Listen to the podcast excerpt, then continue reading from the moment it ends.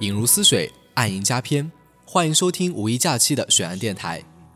最近一部神剧可谓火遍大江南北，集合了八十多名老戏骨的这部电视剧，经过了八年的策划、三年的无数次更改，以及难以想象的审核历程，播出至今不可谓不艰难。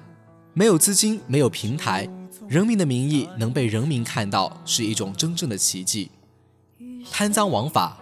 这个中国人讳莫如深的词语，被这部电视剧真正的推到了我们的面前，直视着我们。权力如果没有被制度的笼子关起，我们的国家将经历怎样的悲剧？现在的大学组织领导者也有着一定的权利。有人说，大学生的权利并不大，不需要制度去锁住。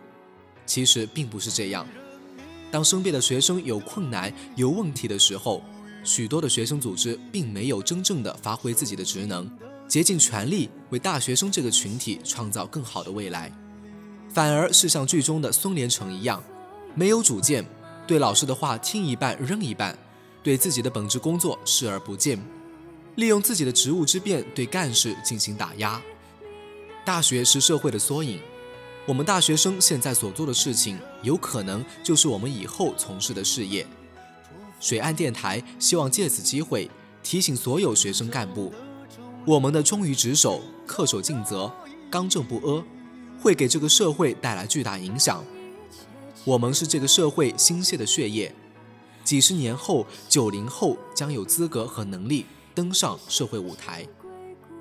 无论将来做到什么样的位置，无论是否多么的高处不胜寒，请别忘了，现在的我们，在阳光下的我们。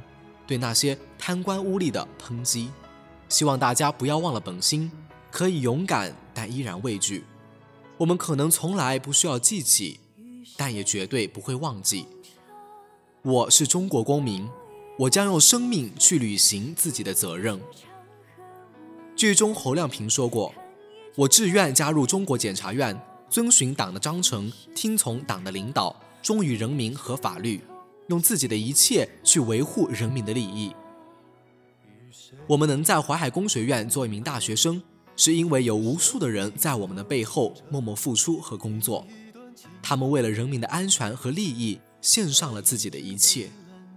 水岸电台向这些为了国家安全付出的幕后工作者致以最高的敬意。脑海里不禁浮现出《人民的名义》中检察院全体成员出动的情景。每当想到这里，心中总会对这一方土地产生阵阵的温暖与眷恋。生命的尊严